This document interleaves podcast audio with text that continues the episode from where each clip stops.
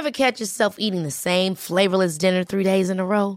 Dreaming of something better? Well, HelloFresh is your guilt-free dream come true, baby. It's me, Kiki Palmer. Let's wake up those taste buds with hot, juicy pecan-crusted chicken or garlic butter shrimp scampi. Mm. Hello Fresh. Stop dreaming of all the delicious possibilities and dig in at HelloFresh.com. Let's get this dinner party started.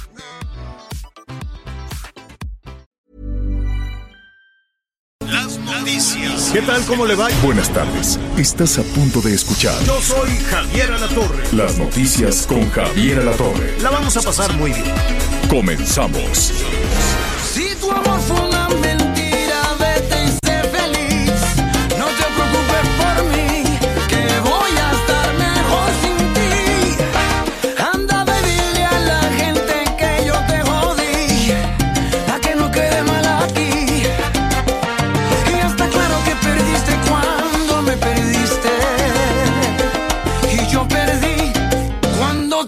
Conocí. De vuelta, pa' la vuelta, voy a amarrarla toda la carne suelta.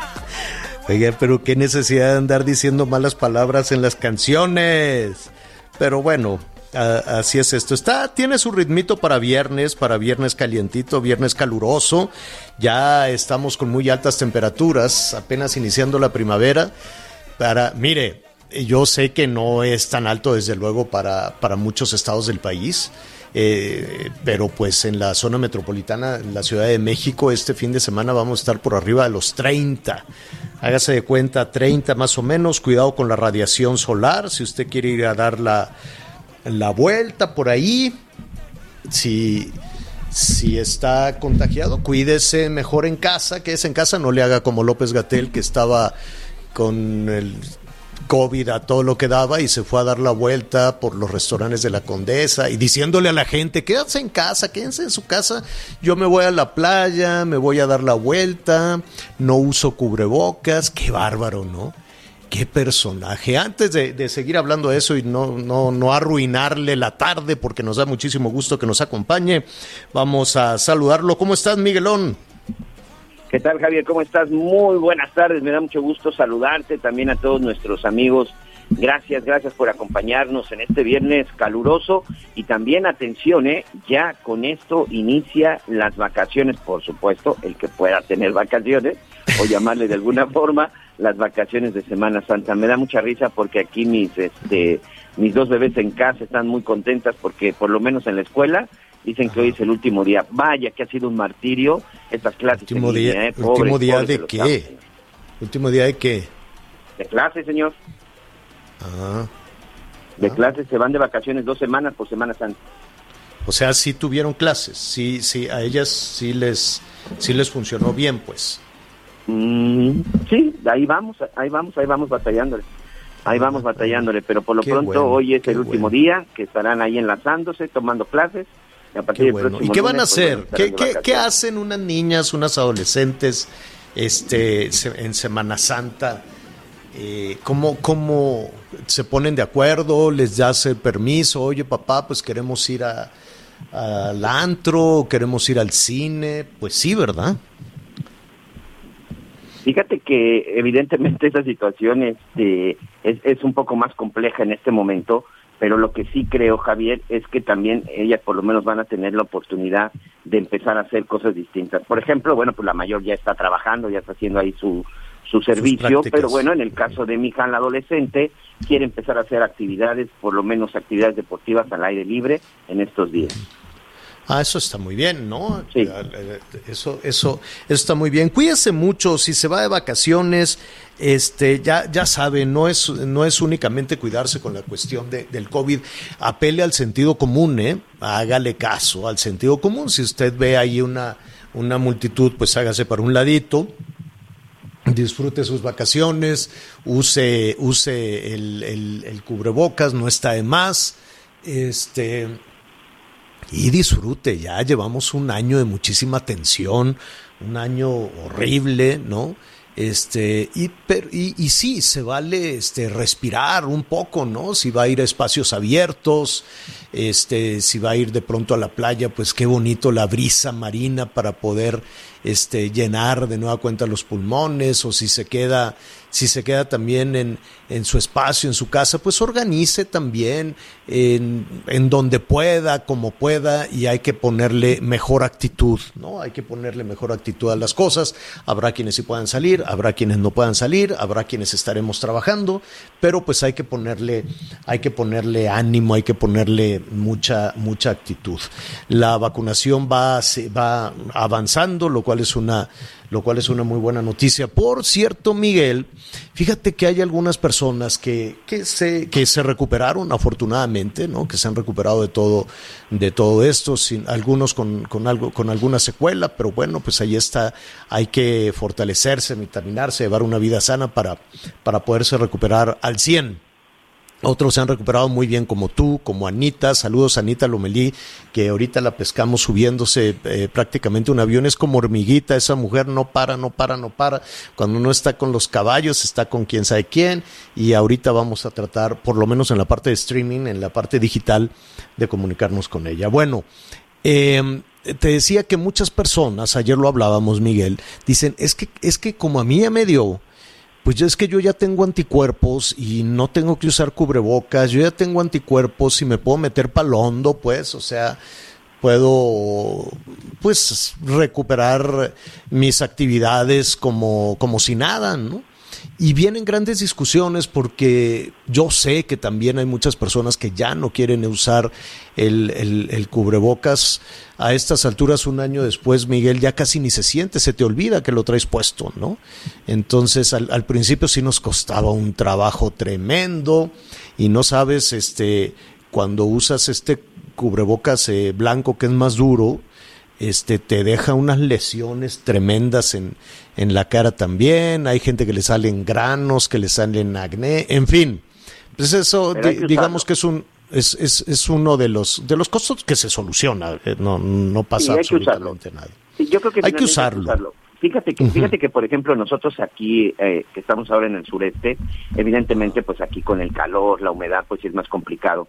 Pues ya aprendimos a detectar cuáles son los cubrebocas pues que mejor nos van y sobre todo pues los que son más cómodos, ¿no? Ahorita, por ejemplo, los que son 100% algodón sí es más complicado porque con eso sudas más. Pero hay otros que hemos encontrado de otro tipo de materiales que son muy suaves, este que son lavables y la verdad es que con ese no sientes que te ahogas y por lo menos no son tan calientes. Es decir, creo que de repente pues uno tiene que empezar a adaptarse. Yo el llamado es hay que seguirlo usando. Yo creo y, y, pienso que deberíamos de usarlo incluso por tiempo indefinido, sobre todo la gente que de repente padece con cualquier tipo de enfermedad, este, pues una enfermedad viral, bueno, pues hay que hay que usarlos. Yo creo que esto sí es muy importante, que es difícil la parte de la adaptación, sí, porque no estábamos acostumbrados, pero en verdad creo que a la larga, a la larga nos va a beneficiar y no solamente por esta situación de pandemia. Sí, y además... Eh eh, por ejemplo, algunas eh, personas que se recuperaron, que se recuperaron muy bien, afortunadamente, como tú, pues quedan con esta defensa, ¿no? De decir, pues es que yo tengo anticuerpos, porque pues ya me recuperé, no lo dudo. Lo que no sé si los anticuerpos son para siempre, vamos a preguntarle a algún experto. No. ¿Qué, qué, qué puedes hacer si... No, porque pues hay, yo entiendo a, estas personas y he platicado con muchos y les digo, oye, ¿y no te puedes volver a contagiar? No, ya no. ¿Y quién te dijo que ya no? Y me dice, pues es que ya, pues ya tengo anticuerpos, yo ya puedo este, andar eh, como si nada por la calle. Creo que no. De hecho, te voy a regalar a ti y a Anita, fíjate, hoy ando de Don Regalón, me da, eh, muchísimo gusto, junto con unos... Eh, eh, estuve platicando ahí con, unos eh, compañeros, unos amigos que eh, tienen un laboratorio que ha sido muy exitoso y los vamos a tener en la parte de streaming, en la parte digital. Y dije, oye, pues vamos viendo esto de los anticuerpos. Te voy a regalar, Miguelón, a ti, a las niñas, a Anita, pues yo creo que es muy importante saber, ¿no? Saber qué carga de anticuerpos tienes que todavía te puedan este, proteger, ¿no crees? Sí, fíjate que esa parte es muy importante, es muy importante el asunto de los anticuerpos. Nosotros evidentemente, eh, pues hemos estado muy pendientes, nosotros nos enfermamos en octubre, y digo nosotros porque fue mi esposa, mis hijas y su servidor. Ajá. platicando con un doctor, un doctor, por cierto, del Hospital Militar, un neumólogo del Hospital Militar, un muy buen amigo, me decía, sabes que no te hagas la prueba de anticuerpos por lo menos hasta dentro de dos, tres semanas. Y si puedes dentro de un mes, mucho mejor. Tú finalmente síguete cuidando como si no te hubiera dado todavía. Este asunto de los anticuerpos sí puede ser temporal, en algunos casos puede durar un mes, dos meses, tres meses. La verdad es que es una situación que no queda clara. Sin embargo, sí existe el riesgo que después te vuelvas a enfermar. Un mes después, solamente este, yo me hice la prueba de anticuerpos, salió positiva con la prueba de anticuerpos, pero bueno, ya después por otra situación que tuvimos, este, por un examen que me tuve que realizar en el, en el mes de febrero, señor, este, ya no había anticuerpos, ¿eh? Ándale. Y yo que te iba a regalar la prueba, ¿quieres que te la regale o no? Este, mejor que tal si la aprovechamos para uno de nuestros amigos y adelante Ah, para que la utilicen. Oye, ¿duele? ¿Cómo es? Mira, no sé cómo sea. Este, la- es de la- sangre, es de sangre, señor. Te sacan sangre. Pero así para- te sacan un tubote, un chorrón o de a un poquito. Pues ya Porque sabes, qué la- miedo. cada que vas al, cada que voy al check-up, al, al chequeo médico, este, pues ya ves cómo somos los señores que volteas para otro lado, dices no quiero ver, no quiero ver, ¿no? Y nada más ves de reojo que van llenando tubos y tubos y tubos, dices, ¿y para qué quieren tanta? Pero bueno, pues así, así es. ¿Y así es esta prueba o es nada más un piquetín? Es una prueba de sangre como cuando uno se hace prueba de triglicéridos y de todo esto. No, es una prueba donde sí te sacan un tubito de sangre. Pero yo te voy a decir algo, Javier, que era lo que yo le decía a, a mis amigos, a mis hijas, a mi familia, porque bueno, a mi alrededor he tenido mucha gente que ya ha padecido de esto. No se hagan la prueba de anticuerpos para que no se confíen.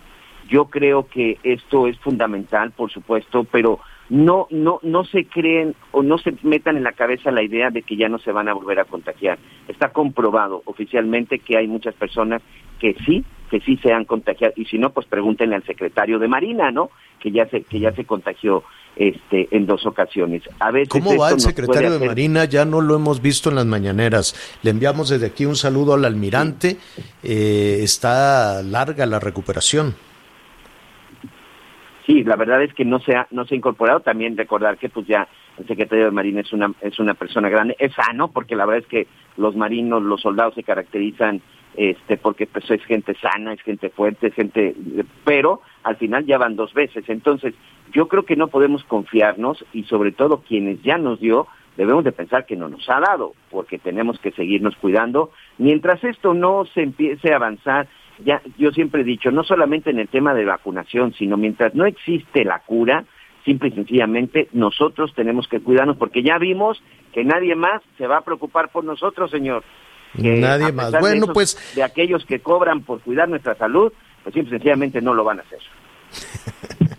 Oiga, eh, bueno, y hablando de y hablando del tema del, eh, del, del tema de salud, eh, fue muy polémica, muy muy eh, eh, eh, polémica las declaraciones que, que hizo López Gatel ayer, Miguel.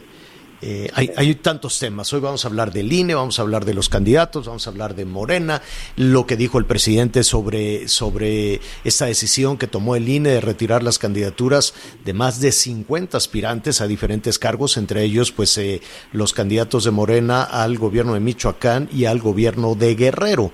Eh, y esto desde luego pues ha desatado muchísima polémica, un asunto que desde ayer ya lo estuvimos eh, platicando eh, con Pamela, con Pamela San Martín, pues, se iría a tribunales, eh, seguramente se irá eh, a tribunales. No hay mucho tiempo para que la discusión y para que eh, eh, se judicialice y se hagan interpretaciones y demás. Esto se tendría que resolver, este, pues me imagino que en el transcurso de la próxima semana, pero como Sí. se cruza la Semana Santa y de por sí los tribunales son lentos, pues no sé francamente cómo, cómo vamos a estar en ese, en ese tema. Lo vamos a retomar en un, en un momentito más. Vamos a hablar de estas declaraciones lastimosas, penosas, desde luego, del doctor López Gatel. Superamos los 200 mil fallecimientos. Es, es, una, es una cuestión durísima terrible lo que ha, lo que ha pasado, el costo, la factura que ha pasado, que ha cobrado la pandemia en términos de contagios y lo más triste en términos de fallecimientos. Y tratar de desplazar esa parte de responsabilidad que tienes como responsable de la estrategia para evitar esos fallecimientos y decir que es culpa de los medios, me parece primero pues de una falta de sensibilidad enorme, una falta de sensibilidad enorme. Ya estaremos retomando eh, los, los, eh, los sonidos y todo lo, y todo lo que dijo eh, el el subsecretario López el subsecretario, el subsecretario Hugo López Gatel, más de 200 mil fallecimientos. Es tremendo. Y mire, creo que esto hay que verlo más allá de la 4T, más allá de Morena, más allá del PRI, del PAN, de las alianzas. Esto no es un asunto de partidos. Eh, ayer decía López Gatel, es que eh, los que me critican están criticando a Andrés Manuel. Creo que es injusto que el subsecretario eh, siga escudándose o siga justificándose con la figura del presidente. El presidente le asignó una tarea y en esa tarea no caben las militancias partidistas. Yo quisiera conocer la opinión de todos nuestros amigos en el país si el, si el doctor Hugo López Gatel no formara parte de, o, no tuviese ese cobijo o no se, se, se, tratara él mismo de blindar con, con, Morena y con la 4T. Imagínese que Hugo López Gatel este, fuese del PAN, por ejemplo. ¿No? Él puede haber, puede haber funcionarios que tengan otra militancia. Puede haber funcionarios que, que, que, tengan coincidencias políticas con otros partidos y que sean talentosos en lo que hacen. Así son los gobiernos en el mundo. Ahora imagínese a López Gatel formando parte de otro, compartiendo una filosofía política distinta. ¿Usted lo justificaría igual? ¿Los mexicanos justificarían igual a Hugo López Gatel si no si no fuera funcionario de Morena? Así con el trabajo que ha hecho, igualitito, el mismito trabajo que ha hecho, pero resulta que no es de Morena. Yo creo, no lo sé, veremos cuál es este, la, reacción. Y vamos a escuchar ese, esas declaraciones que fueron muy polémicas y, sabes que Miguel, yo creo que muy, muy dolorosas, diría yo, sobre todo por el momento que estamos viviendo. Y estaremos también eh, poniendo sobre la mesa qué significa esta decisión que tomó el INE, qué alcances tiene, por qué la tomó eh, hay diferencias entre el gobierno federal y el INE, claro que las hay. Hoy mismo el presidente López Obrador habló también de, de ese tema. Eh, y los del INE dicen, a ver, nosotros solo somos el árbitro y está la ley. No es una invención, nosotros estamos aplicando la ley. Y en todo caso, pues entonces eh, revisen la ley, ¿no? Eso es lo que dicen algunos de los consejeros del INE. Y ya que estamos en, en las eh, cuestiones eh, electorales y revisando desde luego las propuestas y la manera de pensar, fíjense que hay uno, un punto, estuve recientemente la semana pasada en Tuxtla Gutiérrez, en Chiapas es un punto medular importante para nuestro país por muchos, por muchos factores. Uno, la frontera sur, que en este momento estamos viviendo una crisis migratoria tremenda. El presidente Biden dijo ayer México no quiere ayudar. El, el, presidente Biden dijo ayer, pues México no quiere aceptar a las familias que estamos, eh, que estamos regresando y eso pues ya se perfila además como un nuevo conflicto, como nuevas diferencias entre el gobierno mexicano y el gobierno de los Estados Unidos. Es importante ambientalmente es importante en la cuestión de agua, es importante en el cruce de personas, es importante en el cruce de mercancías, en nuestra frontera sur. En fin, eh, en realidad es muy importante lo que significa para el país Tuxtla Gutiérrez y sobre todo quienes aspiran a llevar las riendas de esta, de esta capital tan importante. Willy Ochoa es candidato precisamente a presidente municipal de Tuxtla Gutiérrez y me da mucho gusto saludarlo. ¿Cómo estás, Willy? Muy bien, Javier, mucho gusto en saludarte a ti y a todo tu auditorio. Oye, eh, Willy, ¿cómo te sientes con esta candidatura que además eh, hay que señalarlo? Pues fue una de las primeras candidaturas anunciadas a partir de una alianza que hasta hace poco se, se, eh, se, se, antojaba compleja, difícil, una alianza entre el PAN, el PRD y el PRI. Así es, lo primero que te quiero comentar en este esfuerzo que hacen los tres partidos políticos, tuve la oportunidad de estar con los tres presidentes nacionales hace dos días y manifestar todo el respaldo para la candidatura este, de tu amigo Willy Ochoa. ¿Y eso por qué? Porque ya lo narrabas tú muy bien, Javier, ¿no? Tuxtla es una ciudad muy importante, es una de las 100 ciudades más importantes este, del país y es un referente en el sureste. Hoy nos toca a muchos de nosotros estar eh, en esta en esta tarea, ¿no? De convencer, de reencauzar, de enderezar lo que se ha hecho mal.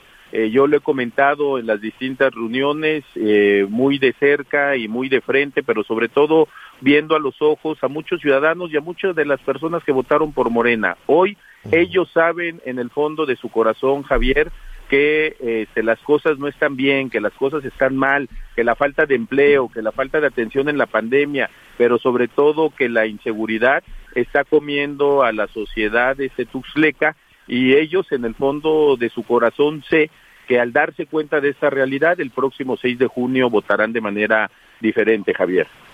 Eh, dime una cosa, Willy, a la, eh, cuando estamos eh, como en este momento en medio de una, de una campaña electoral, en ocasiones la, la visión de los candidatos, en este caso de la Alianza, o de Morena o de los incluso o incluso de partidos este, regionales, de partidos locales, en ocasiones se parece, ¿no? En ocasiones eh, se abordan temas de inseguridad y temas de pobreza, en este caso temas de salud también, o temas de educación, ahora que, que, que que bueno, en el caso de Chiapas han tenido una, una situación, no necesariamente se ha cancelado la, la, cuestión presencial en las escuelas. Pero bueno, ese es otro tema. A lo que voy es que en ocasiones se parecen. ¿Dónde estaría la diferencia? Pues la principal diferencia es que nosotros estamos llamando a que Tuxtla debe ser una de las diez mejores ciudades para vivir. Y como tú lo dices este, muy bien, en esto importa el perfil. ¿Quién tiene, Javier, la capacidad de sacar a Tuxtla Gutiérrez adelante? ¿Quién no va a depender del gobierno estatal y del gobierno federal, sino va a tener otras alianzas con fundaciones, con empresarios para generar nuevas oportunidades? Si no, no podremos hacer este, que Tuxtla sea una de las diez mejores ciudades para vivir. Y en eso es donde tu amigo William Choa pone todo lo que es, todas sus amistades, todas sus relaciones todo su trabajo, pero principalmente todo su corazón para que las cosas acá salgan adelante. Considero que tres de los grandes temas que acabas de comentar se tienen que atender de manera paralela, no uno este primero y otro después, porque los tres están conectados de una manera este muy importante. No podemos hablar de que se tranquilice la inseguridad que hay el día de hoy en Tuxtla Gutiérrez si no generamos las oportunidades y las certezas para los empresarios, si los espantamos, si no generamos Estado de Derecho. Y la última parte que tú comentas, pues que es en torno a la parte de salud. Considero yo, como consideran muchos, que la salud es uno de los grandes igualadores sociales de este país y sobre todo de Tuxtla Gutiérrez, en donde la salud debe ser algo que se atienda de manera permanente, de manera constante, que no sean jornadas de fumigación, que no sean cortes de cabello, etcétera.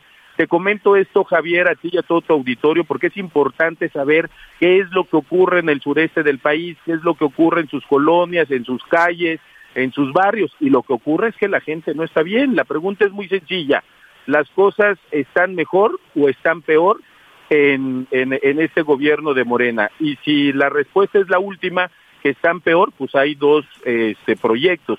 Un proyecto que ha demostrado que no puede y un proyecto nuevo como es el que encabezamos nosotros, en donde le estamos dando nuevas oportunidades este, a los suflecos, pero no hay más. Se va a librar la, la batalla, la lucha el próximo 6 de junio en todo el país, se va a librar una este, lucha muy importante de distintos este, proyectos eh, para Tuxtla Gutiérrez y para México. Pues eh, el, el, tiempo corre, falta, falta poco, eh, desde luego, y en condiciones eh, difíciles, en condiciones, eh, pues a propósito de la pandemia, la, la, geografía, desde luego, eh, de, de, todas las, eh, las, las, comunidades cercanas o las comunidades que de alguna u otra manera dependen de Tuxtla, este, pero pues allí estaremos pendientes. Poco tiempo, pero ya en marcha la campaña. Así es, porque antes de mi futuro político, Javier, está el presente de mi gente, de mi ciudad, y por eso estoy dispuesto a quemar todas mis naves, porque soy un hombre de compromiso y no puedo ver a mi ciudad y a mi país este, destruido en una supuesta transformación que ha hecho pedazos el presente este, de los tuxlecos. Entonces, en eso estamos. Yo te agradezco muchísimo este espacio, te agradezco muchísimo la oportunidad que me dan, que me escuchen no solamente en Tuxtla, sino en México, y un saludo a todo tu auditorio. Aquí en Tuxtla le llamamos que ahora es la hora del pozol a las 12, una de la tarde, entonces, este, pues aquí estaremos, ¿no? Muy presente con bueno. la gente que más lo necesita. El pozol, desde luego, y... y, y que conoces este bien, Javier, para... yo sé que lo conoces bien. Claro que sí, claro que sí, y además, este, para hacer una campaña que requiere tanta energía, pues es importantísimo, Willy. Nada más para, para que no se quede ahí un malentendido, este, comentarle a nuestros amigos en el país y más allá de nuestras fronteras, que te da mucha energía a partir de este, pues el cacao, básicamente, ¿no? Así es, Javier. Pues muchas gracias. Gracias, gracias, Willy. Bueno, es, eh, es Willy Ochoa. Sí, fíjese que eh, en las fincas cafetaleras, por ejemplo, o las personas que se tienen que levantar muy temprano en el campo, este, esta es una bebida que les da, te da mucha energía, te da así un, un empujón de energía y, eh, y, de, y de proteína también, ¿no? Es, es una bebida pues eh, muy completa que puede sustituir desde luego muchísimas este no sustituir alimentos, pero puede, puede ayudar, ¿no? Sobre todo en los, en los sitios pues, donde las temperaturas son altas, donde el trabajo es pesado. Eso sí, eh, hay algunas regiones donde le echan su chorrito de, de, trago, de alcohol. No, si quiere, pues no, no, puede ser nada más a partir de cacao, maíz, eh, deje acordarme que, que más, pues azúcar, desde luego. Ahorita nuestros amigos allá en Chiapas que nos, que nos están sintonizando nos pueden ayudar también con, con esa receta. Miguelón, ¿qué te parece si hacemos una pausa rápidamente y regresamos inmediato? Sigue con nosotros. Volvemos con más noticias. Antes que los demás. Heraldo Radio. La HCL se comparte, se ve y ahora también se escucha.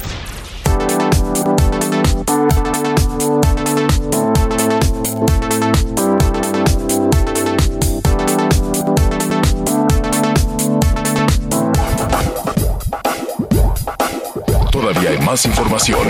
Continuamos. Las noticias en resumen. El gobernador de Tamaulipas, Francisco García Cabeza de Vaca, aseguró que no está vinculado ni al cártel de Sinaloa ni a algún otro grupo criminal. Detalló que la adquisición de uno de sus departamentos fue a través de un préstamo. La madrugada de este viernes se reportó un ataque armado al interior del centro nocturno Ginza, Ubicado en Plaza Oasis en Cancún, Quintana Roo, ocho personas resultaron heridas de bala. Hace un minuto se reportó que uno de ellos perdió la vida. El patinador jalisciense Donovan Carrillo clasificó a la final del Mundial de Patinaje Artístico sobre Hielo en Estocolmo, Suecia, en la categoría libre. El mexicano buscará conseguir su boleto a los Juegos Olímpicos de Invierno en Beijing 2022. Éxito para el jalisciense. Y hoy el dólar se compra en 20 pesos con 32 centavos y se vende en 20 pesos con 82 centavos. El reporte carretero. Muchas gracias. Atención para nuestros amigos en Coahuila y en la zona de Nuevo León. Se registró un accidente. Un tráiler prácticamente está volcado y está tapando la carretera en el kilómetro 26, en la zona que va de Saltillo hacia Monterrey. Esto en dirección hacia la capital regiomontana. Y para nuestros amigos en Veracruz, continuó el cierre parcial a la circulación por un accidente también que se registró en el kilómetro 45 de la autopista que va de Cardel a la zona de Poza Rica. Y finalmente, saludos también para nuestros amigos en Oaxaca. ya se restableció la circulación, ya no tiene ningún problema para circular en el kilómetro 283 de la zona de Coatzacoalcos a Salina Cruz, en el tramo de la Mendoza. Han terminado los trabajos en este punto que durante toda la noche se realizaron.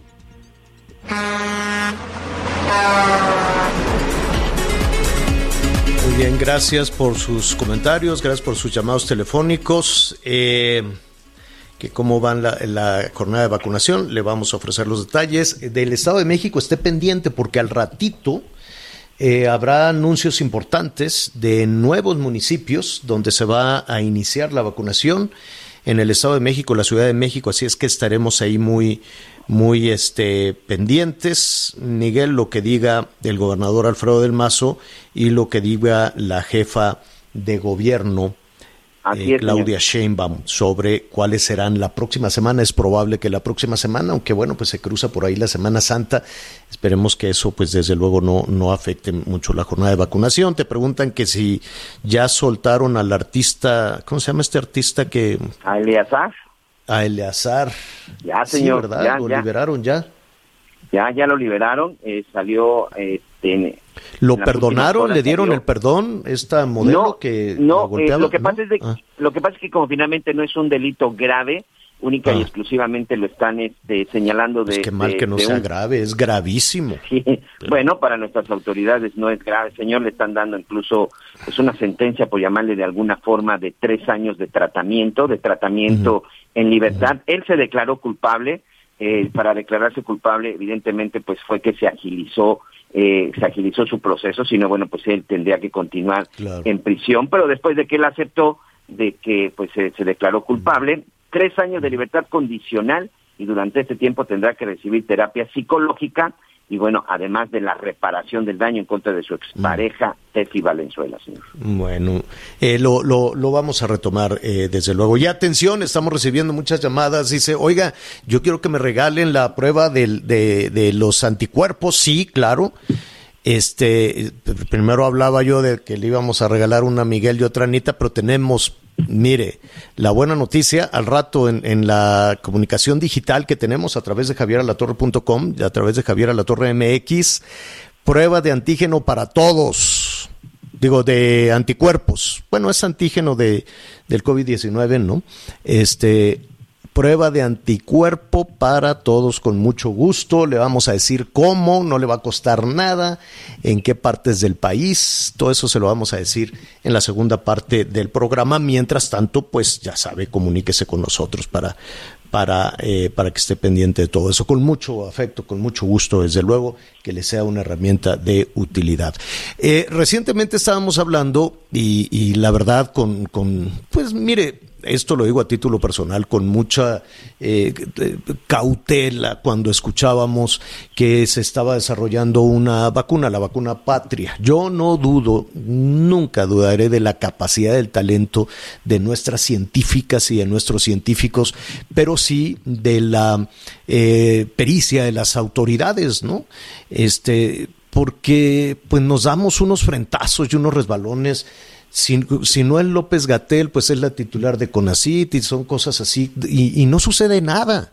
Y tenemos anuncios, anuncios, anuncios, un recuento este, macabro, un recuento trágico de, de, de la pandemia, pero nada de sustancia, ninguna estrategia eficaz porque si hay más de 200 mil mexicanas y mexicanos muertos, esa no es una estrategia exitosa. No lo es. Y diga, aunque diga que es que porque no quieren a Morena, que porque quieren descarrilarlo. O sea, es muy injusto que López Gatel quiera llevar al terreno electoral y al terreno político su ineficacia en un tema de salud.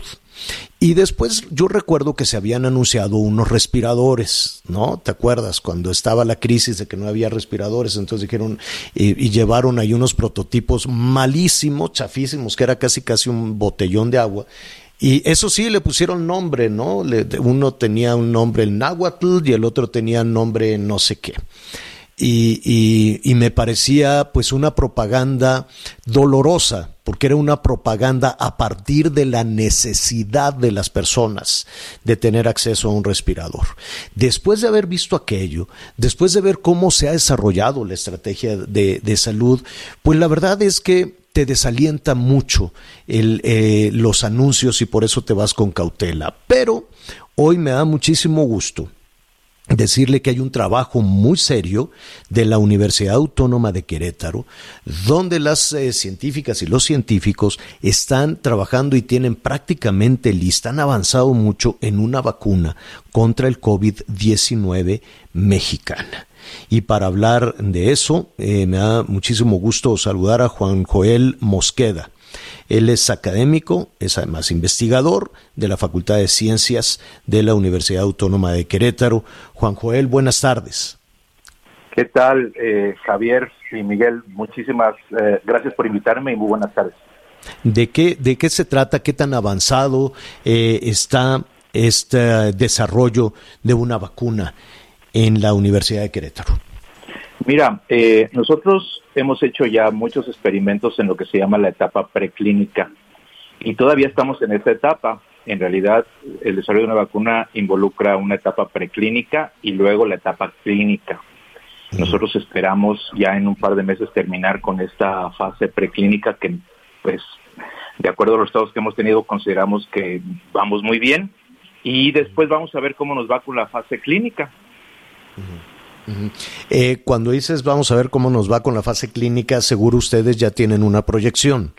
Seguro ustedes ya se sienten, pues, eh, quiero suponer, seguidos, seguros para avanzar en esa, en esa fase. ¿Qué tan lejos estamos entonces eh, de tener acceso a una vacuna desarrollada en México? Lo que nosotros tenemos que hacer ahorita es demostrar que nuestra vacuna es eficaz en la parte preclínica. Eh, después de eso tenemos que someter todos estos resultados a aprobación por la COFEPRIS. Si COFEPRIS considera que tenemos los resultados suficientes como para que ahora volvamos a repetir lo que ya hicimos en los modelos de laboratorio en personas, entonces comenzará la fase clínica. En realidad, el desarrollo de vacunas involucra pues eh, varias etapas y el porcentaje de, de, fracaso es bastante alto, ¿eh? Sí, sí, sí, sí, no lo dudo, pero México de alguna manera no, no, no está, eh, digamos, en una línea de arranque en el desarrollo de vacunas. Yo sé que hemos aprendido muchísimo de este, de este virus que muta, ¿no? Es, un virus que, que, que aceleró el, de, el desarrollo de la vacuna en diferentes partes del mundo, pero a lo que voy, eh, México tiene experiencia en, eh, en el desarrollo y fabricación de vacunas. Eh, hace 25 años quizás México era independiente y autosuficiente para producir las propias vacunas que se usaban en personas. Por alguna razón en algún momento se perdió. Y ahora, pues, aunque está la capacidad, digamos, científica y están las instituciones, no tenemos esa infraestructura para producir vacunas en México. Y entonces es como empezar otra vez. Sí, sí, eso sí, para empezar otra vez se requiere apoyo no solo en la infraestructura, este apoyo desde luego de, de, del talento científico, no solo de la, de la universidad, sino de las otras instituciones, y económico. Me quiero imaginar, ¿cuentan con esos eh, tres formas de respaldo? Eh, nosotros creemos que no solo nosotros, sino los grupos de investigación que estamos trabajando en México, contamos con la capacidad científica para hacerlo. Y algunos de estos grupos también contamos con la experiencia. Necesitamos mucho más apoyo eh, por parte de las autoridades que confíen, que vuelvan a confiar en las eh, instituciones mexicanas, eh, porque, como lo sabrás, Javier, en otros países las vacunas que se están aplicando ahorita a la población han recibido apoyos que van entre 200 y 400 millones de dólares.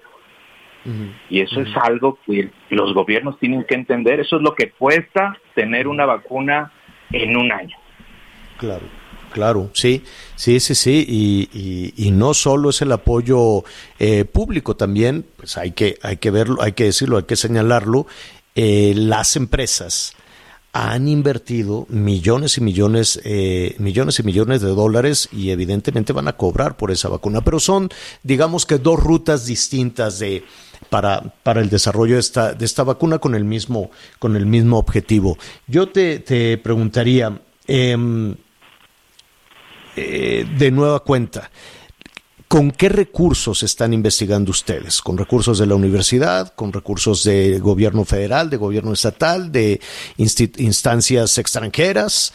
¿No? Este, que también, que también eh, en ocasiones hay eh, organizaciones, hay fundaciones que están viendo en dónde hay algún desarrollo científico para apoyarlo. No, no necesariamente es que un gobierno extranjero les dé, les dé dinero. Sí, nosotros tenemos un proyecto bastante peculiar en ese sentido. Comenzamos con un apoyo que tenía la universidad cuando entramos ahora en pandemia.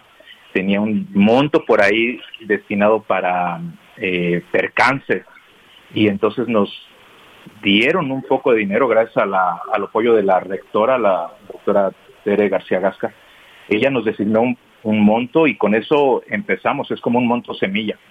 Posteriormente, con esos resultados, eh, recibimos un apoyo de la Secretaría de Relaciones Exteriores a través del licenciado Marcelo Ebrard y ese monto nos ha permitido continuar con la fase preclínica. Afortunadamente, por alguna razón, algunas eh, empresas y, la gente aquí del país nos hizo unas donaciones y eso nos permitió comprar equipos que eran relativamente costosos y que nos han permitido continuar con el trabajo. Bueno, pues si alguien, si hay alguna institución que desde luego de eso se trata, eh, apoyar estos esfuerzos, eh, ¿cómo, cómo, pueden las empresas o particulares apoyar el desarrollo de una vacuna? Mira, eh, debido al interés que surgió ahora de muchas eh, personas y instituciones, inclusive algunas empresas, la universidad decidió organizar un vacunatón y este vacunatón se organiza mañana 27, eh, dura todo el día y también tenemos unas cuentas eh, para que la gente pueda depositar. Las eh, donaciones son deducibles de impuestos y vamos a organizar una serie de eventos para animar a la gente que se pues que se sumen a este proyecto, porque es un proyecto no solo de la universidad ni de los queretanos, es un proyecto de México. De México, de México, desde luego. ¿Cómo le hacemos? ¿Es en un portal? Es, eh, ¿cómo, cómo, cómo entramos en contacto con ustedes? Nosotros tenemos unos números de cuenta que te puedo proporcionar, eh, Javier, con muchísimo gusto. Y ahí pueden ustedes eh, participar. También nosotros tenemos una página web que te puedo también pasar en un momento para que tú nos hagas favor de comentarla con el público. Perfecto, muy bien. Entonces, mira, ¿qué te parece si para la segunda parte del programa, que la parte digital también, pues ahí este, ponemos toda la, la forma de comunicación a través del sitio, a través de la página, a través de los teléfonos y con mucho gusto vamos a apoyar este esfuerzo de científicas y científicos mexicanos, como tú muy bien señalas, no se queda únicamente en el universo de Querétaro, es, es, un, es un esfuerzo. Sabemos que los mexicanos, eh, ya lo hicimos en alguna ocasión, lo podemos hacer de, lo podemos hacer de nueva cuenta. Eh, pues yo te, te agradezco. Em, antes de, de concluir, danos un número telefónico en lo que tenemos la página o si ya tiene los datos de la página. Eh, sí, el correo electrónico es vacunatón arroba uaq.mx. Vacunatón arroba UAQ, que son las siglas de Universidad Autónoma de Querétaro, Ajá. punto MX. Muy sencillo. Vacunatón arroba UAQ.mx. Pues ahí está ya desde este momento podemos empezar a, entrar en comunicación con ustedes, Juan Joel. Este, felicidades y muchas gracias. La verdad es que muchas gracias por ese esfuerzo que están haciendo. Este, es, eh, significa muchísimo para millones de personas.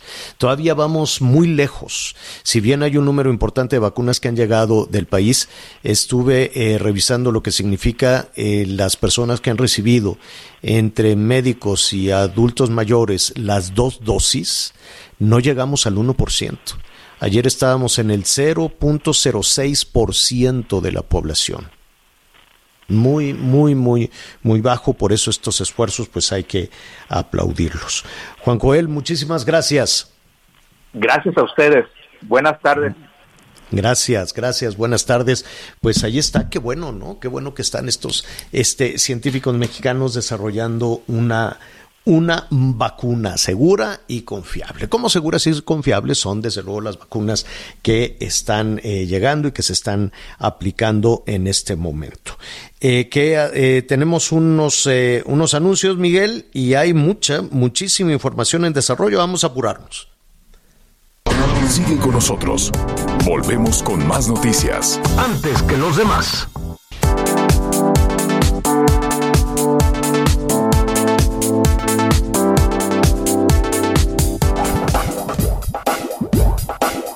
Todavía hay más información. Continuamos. Muy bien, muchas gracias. Gracias por todos sus mensajes, por sus comentarios. Pero ¿qué le parece si antes hacemos juntos un recorrido por el interior de la República?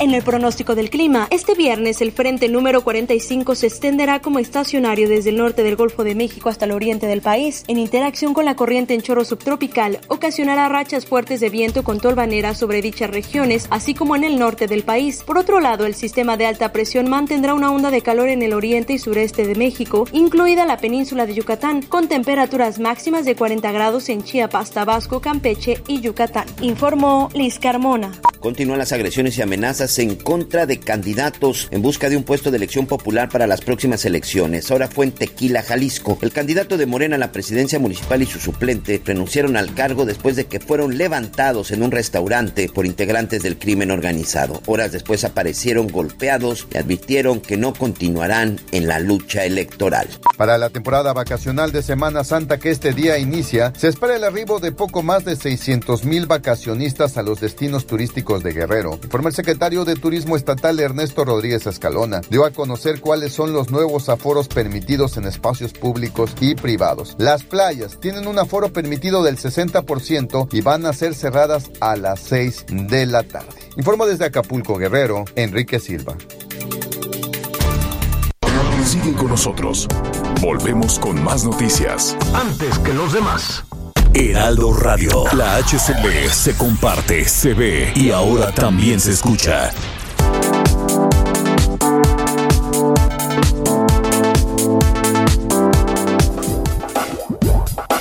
Todavía hay más información. Continuamos. Bueno, pues eh, atención porque ya salieron más alcaldías. Eh, desde luego, muchos más municipios. Estaremos revisando cuáles son los eh, municipios que van a recibir vacunas para iniciar la próxima semana y cuáles son también las alcaldías. Por lo pronto, la Ciudad de México ya se están anunciando, Miguel. Así es, señor, ya, ya se dio a conocer rápidamente, les va para todos nuestros amigos.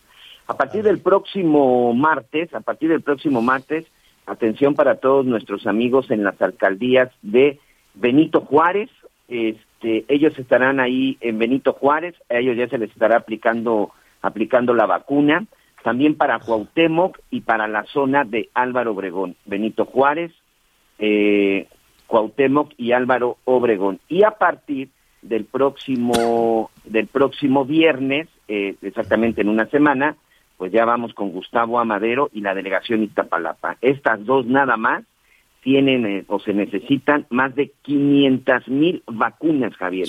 Entre ¿Cuándo Gustavo es Amadero Iztapalapa? La... ¿Cuándo, ¿Cuándo es Iztapalapa? Iztapalapa el próximo viernes, exactamente el Viernes Santo, junto con Gustavo Amadero, dos de las demarcaciones más grandes. Estas demarcaciones iniciarán eh, el próximo viernes y se estarán aplicando alrededor de 500 mil vacunas. Repito, el próximo martes, Cuauhtémoc, Benito Juárez y Álvaro Obregón, y el viernes, Gustavo Amadero e Iztapalapa. La jefa de gobierno sí señaló que esta, este programa o este plan de vacunación es porque se supone que en estos días llegará una cantidad importante de vacunas. Todavía no se definen los lugares, pero sí ya hay fechas, así que atención la gente que se registró, porque comenzarán a llegar estos ya los mensajes de dónde y a qué hora tendrán que acudir. Entre estas delegaciones se van a aplicar alrededor de 800 mil vacunas, señores, 800 mil vacunas entre Benito Juárez, Cuauhtémoc, Álvaro Obregón, Gustavo Amadero y la alcaldía de Iztapalapa. Bueno, a las personas eh, que, dicen, oye, ¿y cómo me va a llegar mi, mi mensaje? ¿Qué voy a hacer? Eh, estamos ya concluyendo la primera parte del programa en la segunda parte en eh, javieralatorre.com, Javier Alatorre MX, eh, vía streaming, le vamos a decir qué, tiene que hacer, ¿no? Para que tenga su lugar y se sienta pues más tranquila, más tranquilo y no llegar a hacer esas filas enormes y, y con la desesperación. Eso lo vamos a, a ver en un momentito más y desde luego pues mire, conseguimos pruebas para saber si tiene usted anticuerpos. Desde cualquier punto del país que nos escuche, comuníquese con nosotros en este momento, javieralatorre.com. Eh, Javier Latorre este, MX, vamos a iniciar la transmisión digital y ahí vamos a, obsequiarle las pruebas este, para saber si tiene, este, ¿cómo se llama?, anticuerpos y le vamos a decir cómo empezar, si no se apuntó, cómo anotarse desde luego y que reciba su vacuna oportunamente. Pues ya nos vamos, eh, concluimos la primera parte, gracias a las estaciones de Audiorama, gracias a las estaciones de El Heraldo Radio. Siga con nosotros en javieralatorre.com, Javier MX.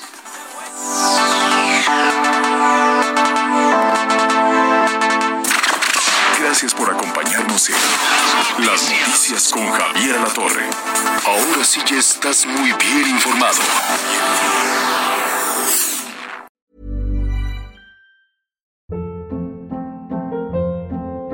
Hold up. What was that? Boring. No flavor. That was as bad as those leftovers you ate all week. Kiki Palmer here, and it's time to say hello to something fresh and guilt-free. Hello Fresh. Jazz up dinner with pecan-crusted chicken or garlic butter shrimp scampi. Now that's music to my mouth. Hello Fresh. Let's get this dinner party started. Discover all the delicious possibilities at hellofresh.com.